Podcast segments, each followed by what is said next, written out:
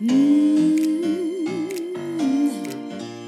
Welcome to the Naked You podcast, your podcast to become your most authentic self.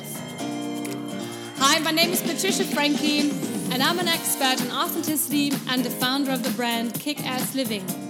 It's my mission to bring out the best in you and to help you strip away those layers of pretense and conditioning that might have been blocking your life all the time so that you can start living a happy, a satisfying, a successful, and a joyful life.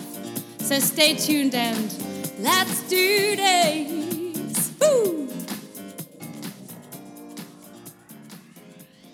Hey guys, it's Patricia. Thank you so much for tuning in. Today, I want to talk to you about the anti complaining challenge because I've just been away for a week on holidays. Some of you who follow me on Instagram at Patricia Kickass might have actually followed me and saw it, but um, I've been actually away for a week in Spain with my family, and um, I had a wonderful, wonderful time. And while we were flying back yesterday, and we were just boarding the plane, I couldn't help but notice how many people were just complaining about shit. I mean, really just complaining about nothing at all. Just oh, the seats are not wide enough. Oh, there's, some dirt over here. Oh, and you know the, I don't know the air. You know the aircon is too loud or too too. I don't know whatever. Just every there's just and in front of us was this family.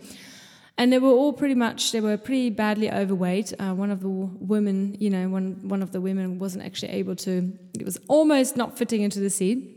And they were just complaining the whole time. And it was just about I don't know, we didn't pack this, and the whole, and the uh, you know hotel was awful, and you know the flight company and whatnot. I mean, seriously, it's just I just realized, oh my god, you know, um, how often do people complain about nothing really?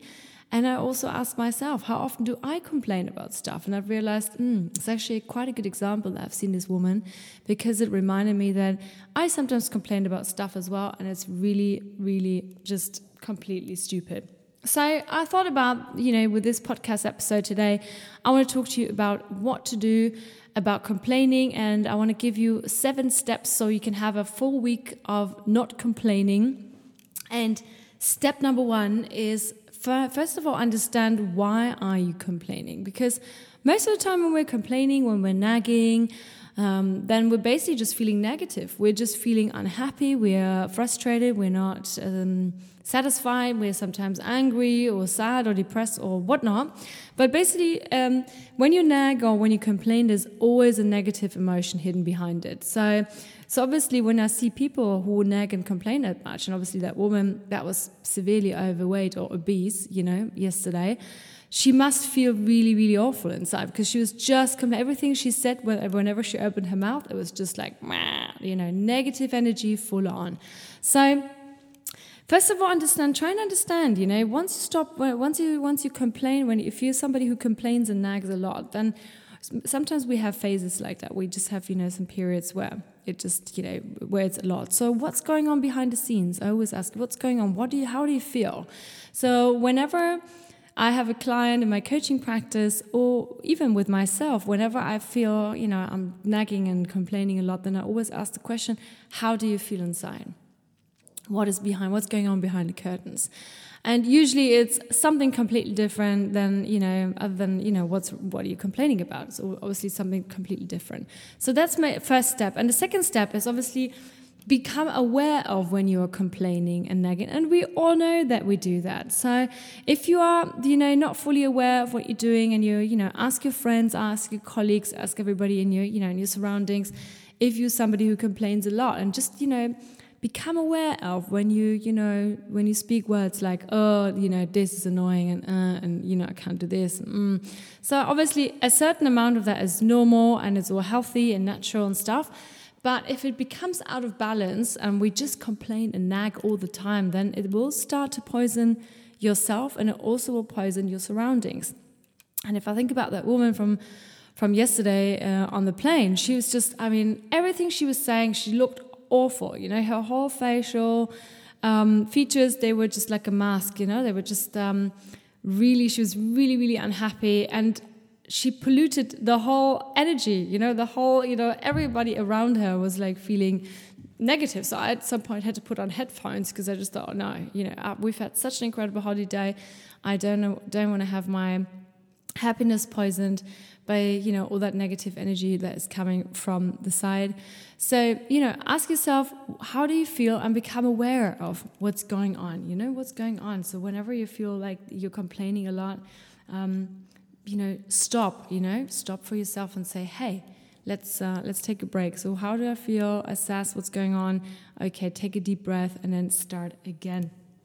Next step learn to adapt because a lot of times life happens to you to us as well. As obviously we have a certain amount of control we can set our goals and you know we can plan a picnic for our birthday you know in the park and then suddenly on that particular day the rain is there and you know it's raining and it's just really cold and windy. And so then you have two options. You can either complain and nag and go oh i'm such a victim and it's like oh i'm always you know it's always uh, me who has all that bad luck and stuff. Or you can just go on and say, you know what, okay, we can't have a picnic in the park right now, but maybe we can go to a cafe or we can reschedule or I don't know, go somewhere else or I don't know, make it, you know, create a picnic or do make a do a picnic at somebody's house or, you know, just go with another option. So adapt, you know, because a lot of times life happens to us and it's really we it's our attitude that we can actually control and a lot of other stuff we can't so you know so i think adapting is really really um, yeah a good thing. Like like with that woman yesterday she was complaining about the aircon not working properly. And i was thinking come on you know you're on that flight for like two and a half hours. So i mean two and a half hours is bearable. We can do this right? So you know so why complain and why waste all that energy on something so minor and so stupid? Um, next step is number four is um, try to be less judgmental because when we judge other people, it really shows who we are inside and not what the other person is all about. So, you know, people that judge a lot, they judge themselves. That means, you know, when you hear somebody who's always judging other people, then you can pretty much, um, you already know what the inner dialogue is all about. It's all about them, you know, being horrible and you know, not can't, you know, not doing things right. And then you know, it returns back to the first question: How do you feel inside, and why? What do you have to do in order to change that? So the next step for me already is to show responsibility. So be responsible. Step number five.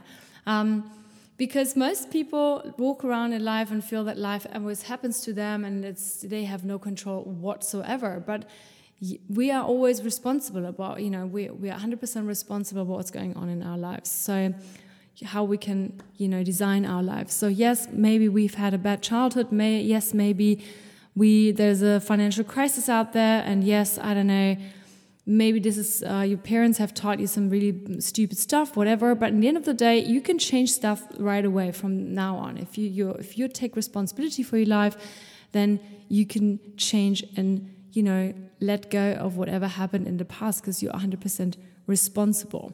So if you're failing at relationships all the time, well, then look, have a good and hard look at yourself. What are you doing wrong? What's going on with yourself? What kind of vibes are you going, you know, um, are you showing the world? Um, how are you treating other people? Maybe you're attracting the wrong kind of people. Why are you attracting them? So it's really up to you to make the work and to do all the work and then be 100% responsible. And the next point or the next step in step number six is to be grateful of what, you know, about what you have and what was going on. So I was really thinking about that that woman yesterday on the plane who was just nagging and complaining about every single thing, you know? And I was thinking, wow, you know, what about practicing gratitude? You know, you were actually able to afford a holiday, you were actually able to go on a plane, you were actually not living in a war zone. And I can't stress that enough, you know, like we live in such privileged conditions and we have everything that you know at our fingertips. We can do so much in this world and you know so whenever you start complaining about stuff you know just go hey you know what can i be instead? Instead of complaining about this what can i be grateful about and i'm not talking about of course you know you can complain about if something's going wrong right i don't know if you order coffee and it's cold and not hot but i mean i'm talking about stuff you know most people just complain about stuff that's not even important, you know, it's just because they feel unhappy or ungrateful inside. So practice gratitude, you know, whenever you can, whenever you catch yourself complaining or nagging, okay, hold on. Why am I nagging again? Why am I complaining again? Okay, how, how can I reframe the situation and make it a positive one and actually practice gratitude? So, really, really important. And the last step, again, and I've said it already, but I this is why I want to include it twice in this podcast episode, is to really evaluate why you are complaining, why you complain, what's the underlying issue, how do you feel? Ask yourself, how am I feeling right now? If you're feeling yourself hot with anger, um, you know, stressed out and just, you know, just really turning into a little green Hulk, then um, ask yourself, why am I feeling like this? You know, what's going on? What's going on behind the curtains? What's going on behind, you know, backstage? What's going on there? What is really the issue? Am I being frustrated or am I jealous of somebody because I wish I'd be healthier or I wish I was this or that? Say, really ask yourself and then commit to change, you know, responsibility again. Put all those steps together. You know, if you are feeling unhappy about stuff, if you want to, if you feel you want to lose weight, if you want to, you know, um, be successful in the dating world, if you want to be more confident, if you want to get that job promotion, then you know get and get out there and do the work you know do it you know be responsible for it. Just by just by addressing what makes us feel uncomfortable and what makes us you know why we are feeling unhappy already is the first step into the you know bright light into the solution. So really if you if you're somebody who is complaining or nagging a lot then there's obviously something that isn't fulfilled or satisfied inside of you yet. If you have people in your surroundings you know you maybe guide them towards this anti-complaining challenge for the next seven days. And I really, you know, want you to try for the next seven days to complain as little as possible, at least, or at least to catch yourself whenever you're about to, you know, complain and nag about stuff that's not really super important. So, anyway, I'm hoping you had a great time listening to this podcast. I'm hoping you will have a good challenge. Uh, feel free to write to me on Instagram at Patricia Kickass. If you haven't subscribed to the channel yet, please do so. Leave me a comment and a nice like. Um, there's also a freebie library on my website. So if you are interested in getting um, more guided meditations or a free workbook or whatnot, then just go in there. It's really easy to, um, to access. I'm looking forward to hearing from you. DM me on Instagram or through my website. Have a beautiful day and let's kick ass. Bye bye.